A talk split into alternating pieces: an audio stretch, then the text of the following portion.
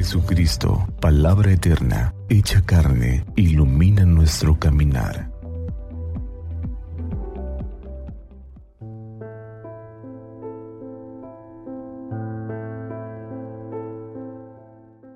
...23 de abril, tercer domingo de Pascua... ...del Santo Evangelio según San Lucas, capítulo 24, versos del 13 al 35 el mismo día de la resurrección iban dos de los discípulos hacia un pueblo llamado Emaús, situado a unos 11 kilómetros de Jerusalén, y comentaban todo lo que había sucedido.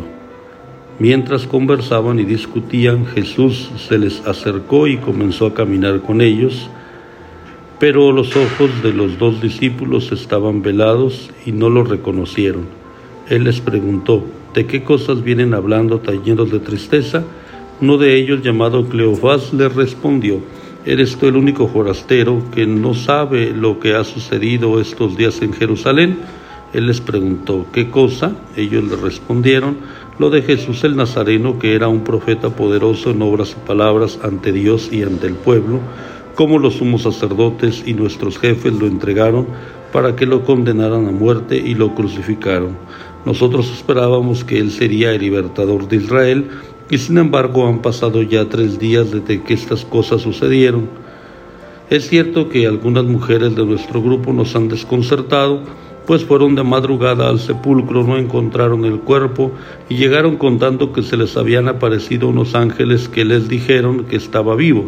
Algunos de nuestros compañeros fueron al sepulcro y hallaron todo como habían dicho las mujeres, pero a él no lo vieron. Entonces Jesús les dijo, Qué insensatos son ustedes y qué duros de corazón para creer todo lo anunciado por los profetas. ¿Acaso no era necesario que el Mesías padeciera todo esto y así entregara entrar en su gloria? Y comenzando por Moisés y siguiendo por todos los profetas, les explicó todos los pasajes de la escritura que se referían a él.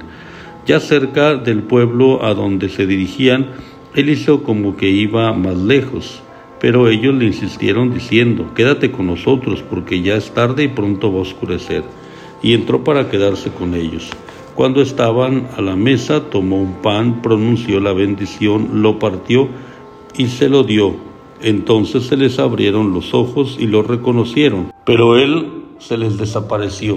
Y ellos se decían el uno al otro. Con razón nuestro corazón ardía mientras nos hablaba por el camino, nos explicaba las escrituras. Se levantaron inmediatamente y regresaron a Jerusalén, donde encontraron reunidos a los once con sus compañeros, los cuales les dijeron, de veras ha resucitado el Señor y se le ha parecido a Simón. Entonces ellos contaron lo que les había pasado en el camino y cómo lo habían reconocido al partir el pan. Palabra del Señor, gloria a ti, Señor Jesús. Bendecido domingo, el Señor ha resucitado. Hoy, la palabra santa a través de estos dos discípulos de Maús nos recuerda esta experiencia de tristeza, de fracaso, de sinsabor en la vida por la que muchos hemos atravesado. Ha habido momentos, noches oscuras en nuestra peregrinación como cristianos en las que nos hemos sentido solos, traicionados, defraudados, donde la tristeza nos ha invadido, donde las ilusiones puestas en personas, las ilusiones y la fe puesta en Dios se ha visto simbrada.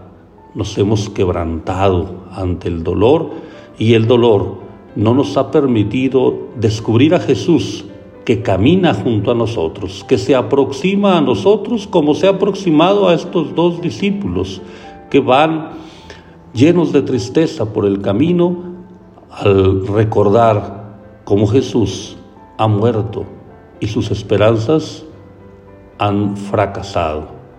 Hermanos, recordemos que el Señor camina a nuestro lado, que Él se ha quedado en su palabra y que si nos acercamos a la palabra, la palabra iluminará nuestro camino, que el Señor se ha quedado en la fracción del pan, en la Eucaristía, como alimento que nos fortalece para decirnos, aquí estoy yo, he resucitado, estoy junto a ti, yo soy el alimento que da la vida eterna.